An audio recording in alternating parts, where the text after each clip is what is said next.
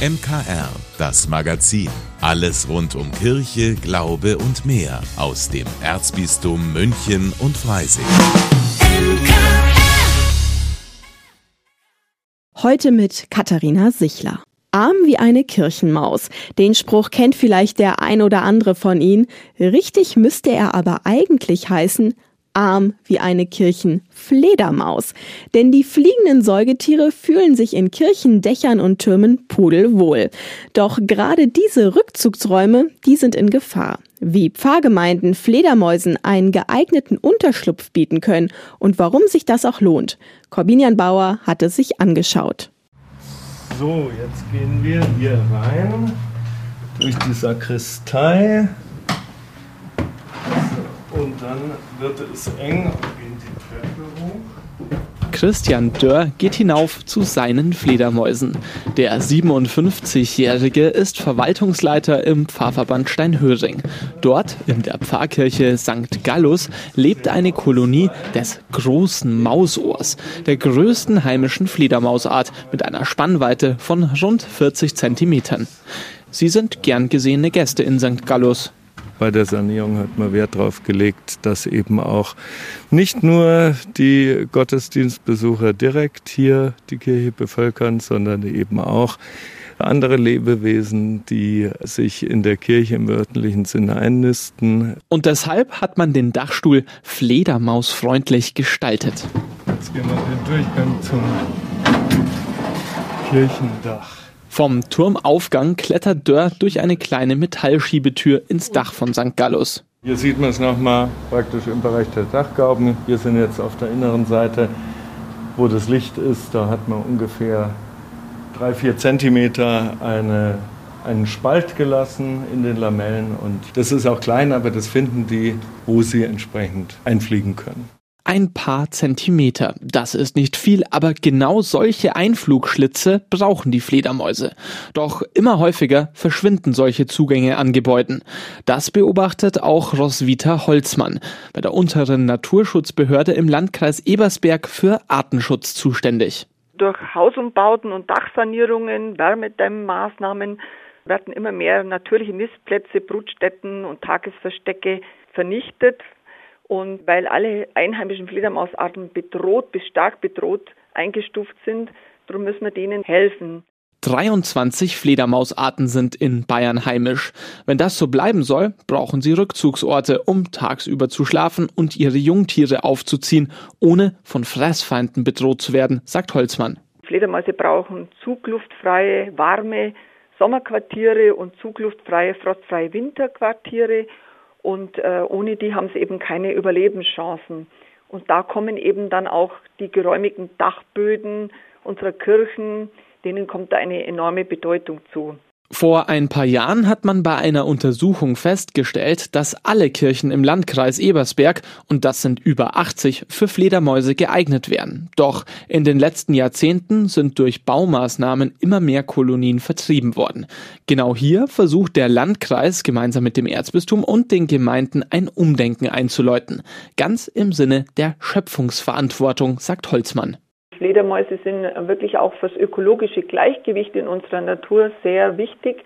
Die fressen in einer Nacht bis zu 1000 Mücken und auch Forstschädlinge und landwirtschaftliche Schädlinge. Das heißt also, wenn die Fledermäuse nicht mehr da sind, dann braucht man wieder mehr Spritzmittel oder sonstige Insektenvernichtungsmittel und da tragen die Fledermäuse einen ganz wichtigen Beitrag für das ökologische Gleichgewicht bei. Eine erfolgreiche fledermausfreundliche Umgestaltung kann man dann, wie in St. Gallus, hören. Da oben in diesen Nischen drin Blicken lässt sich das große Mausohr heute nicht. Doch der Boden, der schwarz gesprenkelt ist mit dem körnchenartigen Kot der Tiere, ist ein deutliches Indiz für ihre Anwesenheit. Anhand von Kot und regelmäßigen Zählungen lässt sich die Kolonie auf aktuell rund 20 Tiere beziffern. Aber auch 80 haben sie hier schon gezählt. Ein Erfolg für Dörr. Die Kosten für fledermausfreundliche Baumaßnahmen sind dabei meist sehr niedrig und werden vom Erzbistum mit bis zu 2000 Euro bezuschusst. Ein Einsatz, der sich lohnt, findet Dörr. Wir haben eine moderne Kirche, die hat eine Holzverkleidung. Hier ist zum Beispiel hinter der Holzverkleidung eine Möglichkeit, Räume zu schaffen, wo eben Fledermäuse da auch Schutz finden. Damit noch mehr Kirchen dem Steinhöringer Beispiel folgen, plant das Landratsamt gemeinsam mit dem Erzbistum einen Wettbewerb um die fledermausfreundlichste Kirche im Landkreis Ebersberg. Die Chancen für Steinhöring mit seinem großen Mausohr stehen auf alle Fälle gut. Corbina Bauer für das MKR.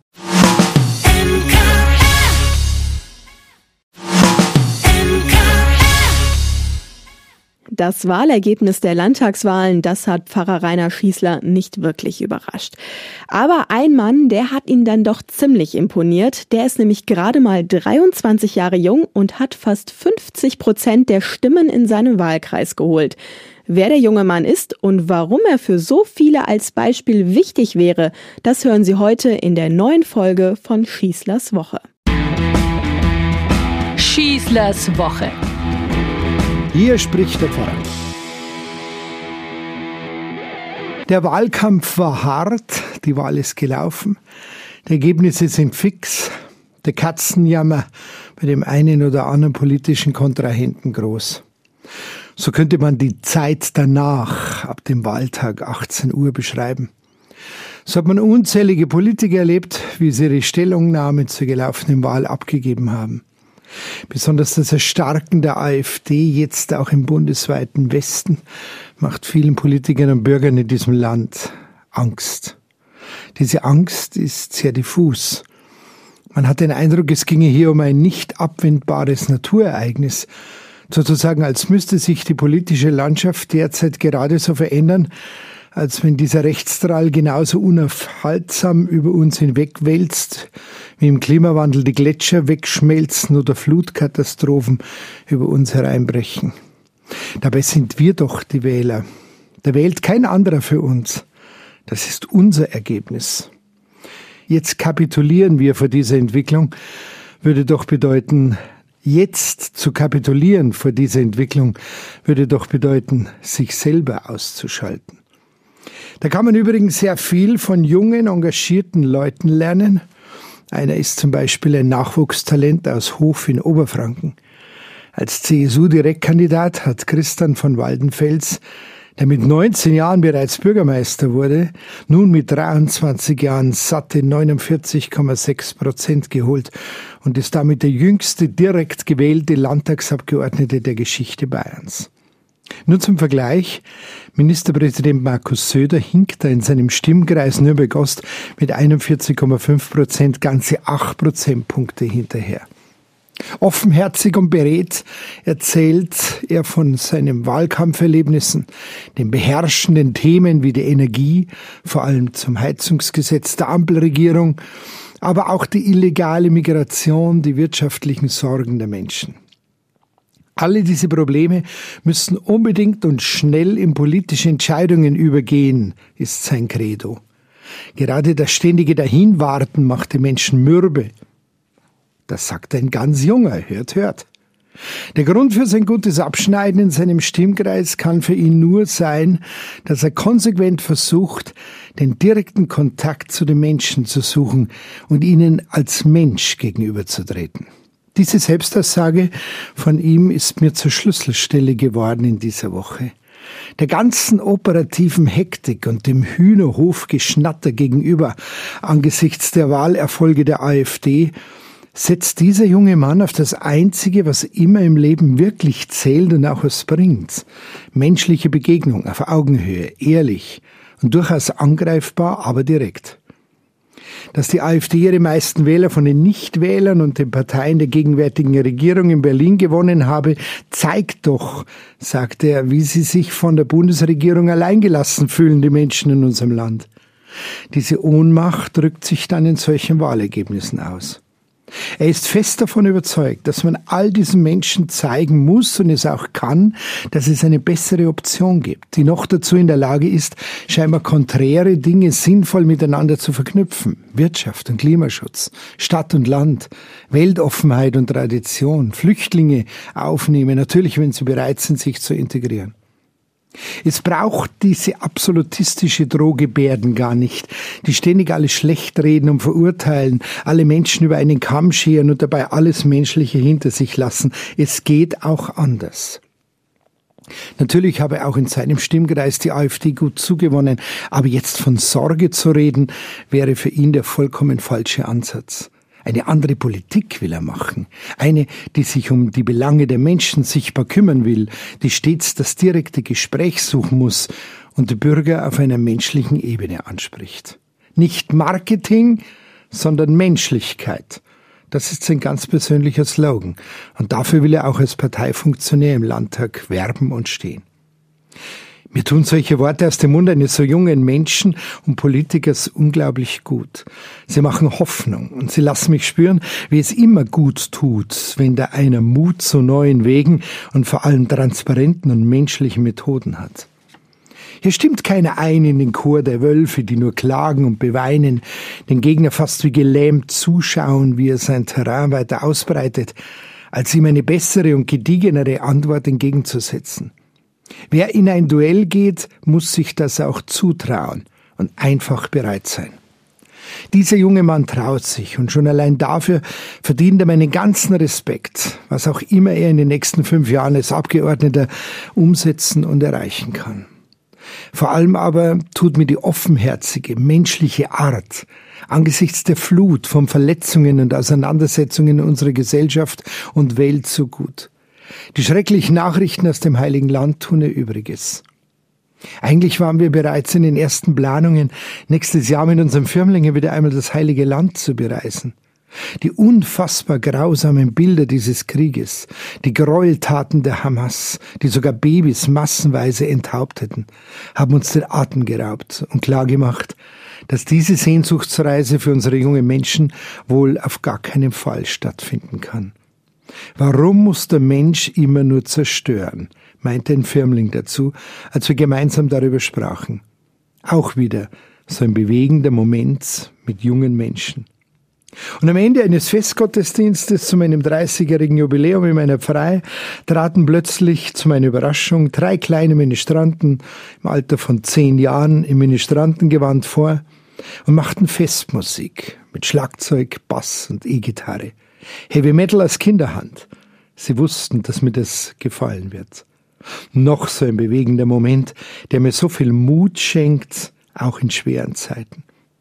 Ich wünsche euch eine gute Woche und ebenso viele bewegende Momente, die euch Kraft und Mut geben, euer Pfarrer Schießler. Das war die neue Folge Schießlers Woche, ein Beitrag von und mit Pfarrer Rainer Maria Schießler, den Sie überall da, wo es Podcasts gibt, nochmal hören können. Und wenn Sie keine Folge verpassen wollen, dann abonnieren Sie ihn doch am besten gleich einfach.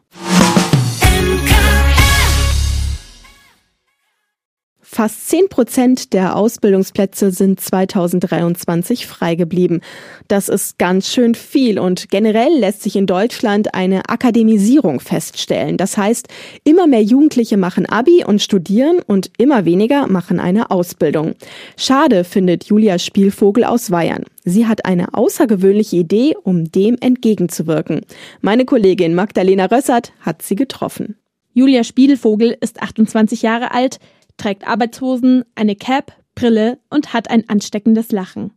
Sie ist gelernte Schreinerin und gerade ein komplettes Jahr mit ihrem ausgebauten Land Rover auf Deutschland-Tour. Ich bin quasi an Schulen unterwegs und baue da mit den Schülerinnen und Schülern Bienenhotels.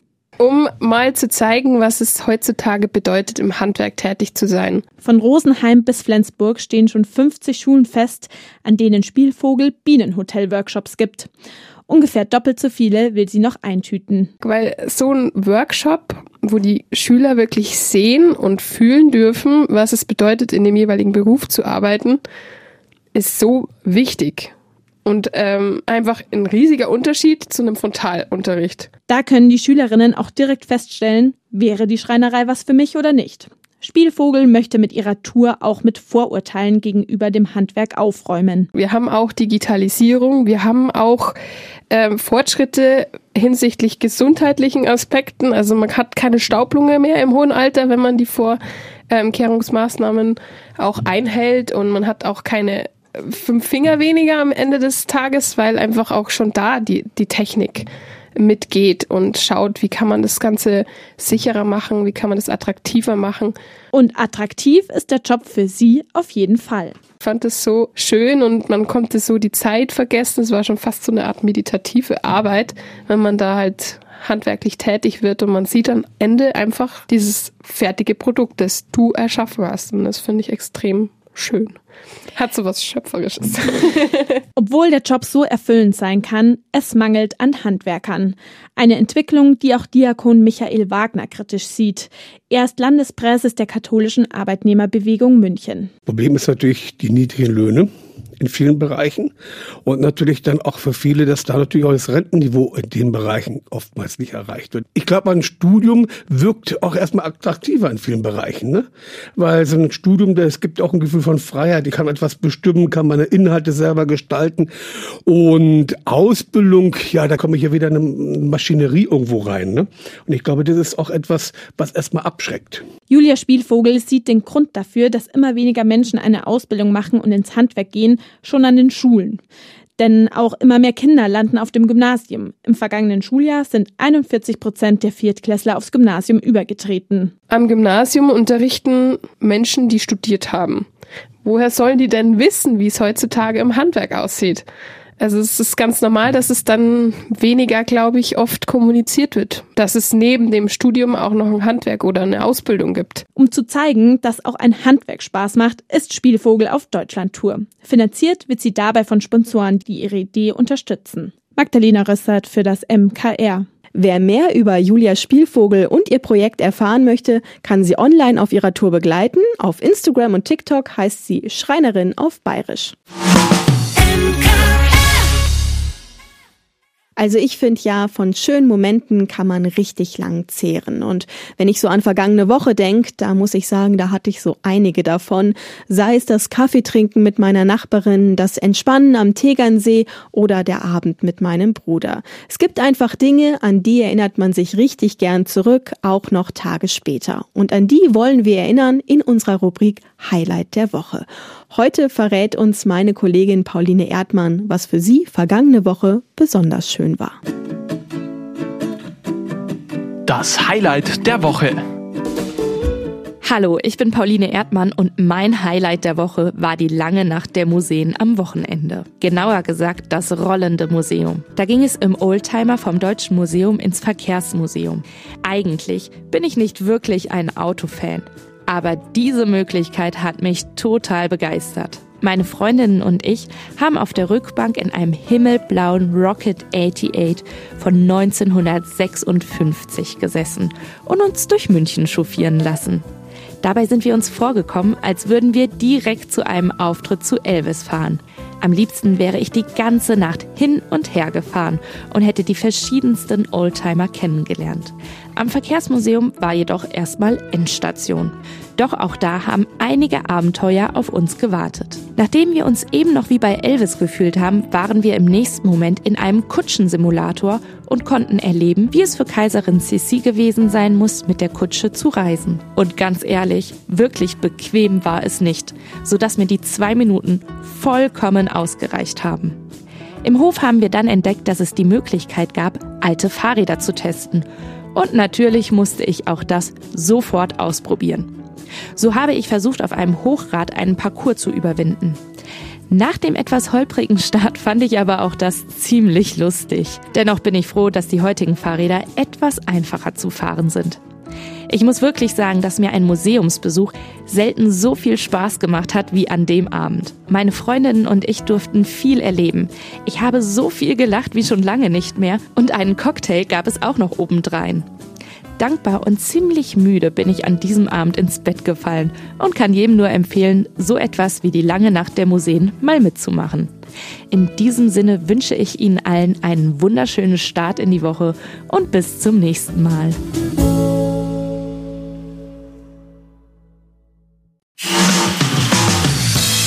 Vielen Dank, dass Sie sich unseren Podcast MKR, das Magazin des Münchner Kirchenradios, angehört haben. Wir freuen uns, wenn Sie unseren Podcast abonnieren und in der Podcast-App Ihrer Wahl bewerten. Am liebsten natürlich mit fünf Sternen. Wir haben auch noch viele andere schöne Podcasts. Diese finden Sie unter münchnerkirchenradio.de und überall, wo es Podcasts gibt. MKR. Wir machen Ihren Podcast. MKR. Mehr Tiefgang für den Süden.